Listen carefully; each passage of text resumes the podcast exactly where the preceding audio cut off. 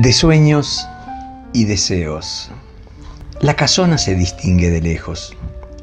Relucen sus tejas y las columnas que la hacen la más señorial del delta, donde el río forma un lago y a la que se llega solo en bote o en lancha.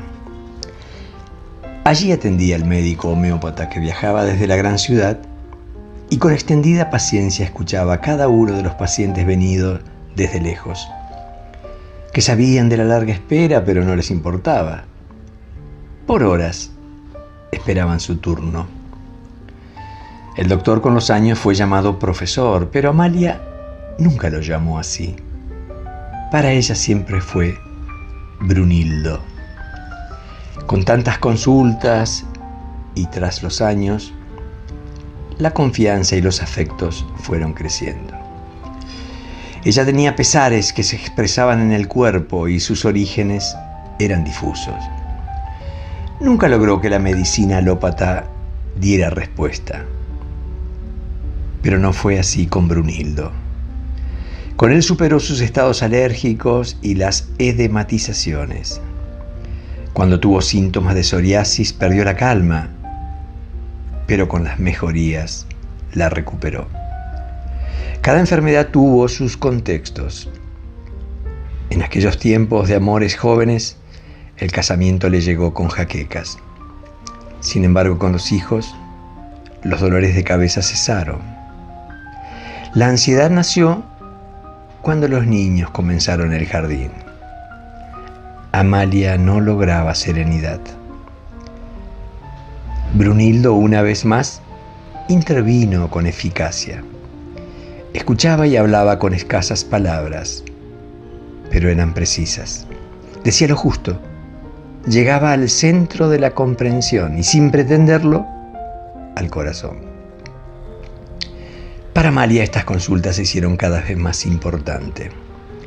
El divorcio hubiera sido destemplado si no fuera porque la despedida le escuchó decir a Brunildo, vas a iniciar una vida autónoma que está pendiente.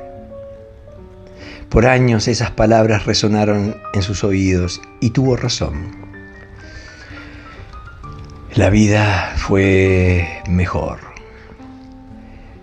Los avances laborales le hicieron fuerte, perdió miedos, ganó confianza, vivió segura.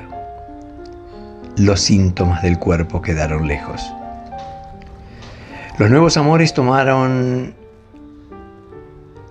nuevos bríos y llegaron con continencia y cercanía.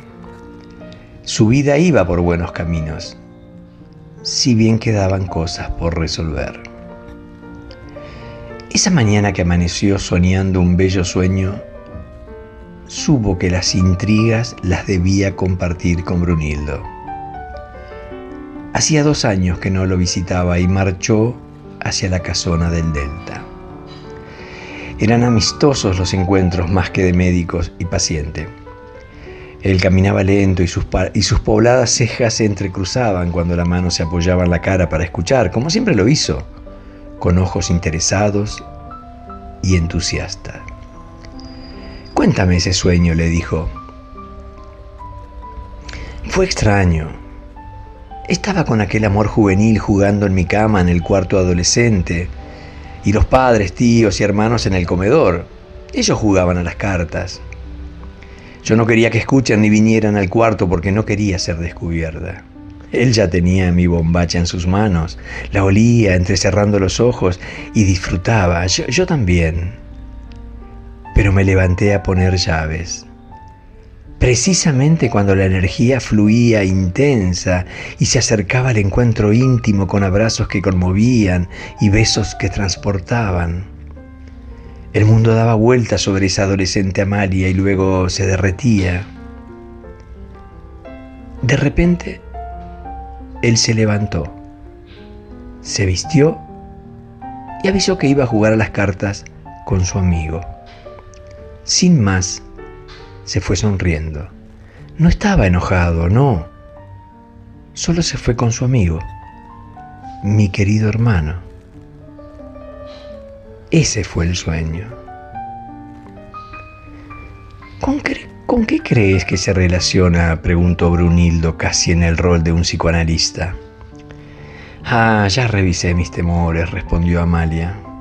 ¿Y cuánto incidió mi familia en mis inhibiciones sexuales? Creo que el acto de cerrar la puerta con llave fue garantizarme no ser vista. Como no aceptaba la sexualidad de los hijos, les cuidé los miedos a mis padres y también cuidé los míos. Pero de esa manera prioricé los mandatos familiares antes que mi deseo. Cuidé que no me rechacen por hacer lo que siento. Pero no fue cerrar la puerta con llave lo más complicado. Lo peor es que me fui de la cama, suspendiendo los besos, interrumpiendo los abrazos. Ese acto revela la fuerza de mi inhibición. Y creo que por eso se fue a jugar en vez de quedarse conmigo, como si fuera un castigo. Creo que me sentí abandonada.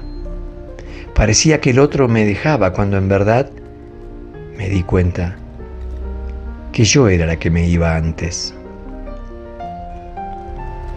Brunildo sonrió. Extendió sus manos rugosas sobre la cabellera de Amalia y le pidió caminar rumbo al muelle pequeño ya que el atardecer avisaba la hora de partir. Siempre parcos de palabras, Brunildo con serenidad dijo suave y contundente, ¿El sueño te avisa? Que los deseos retornaron definitivamente.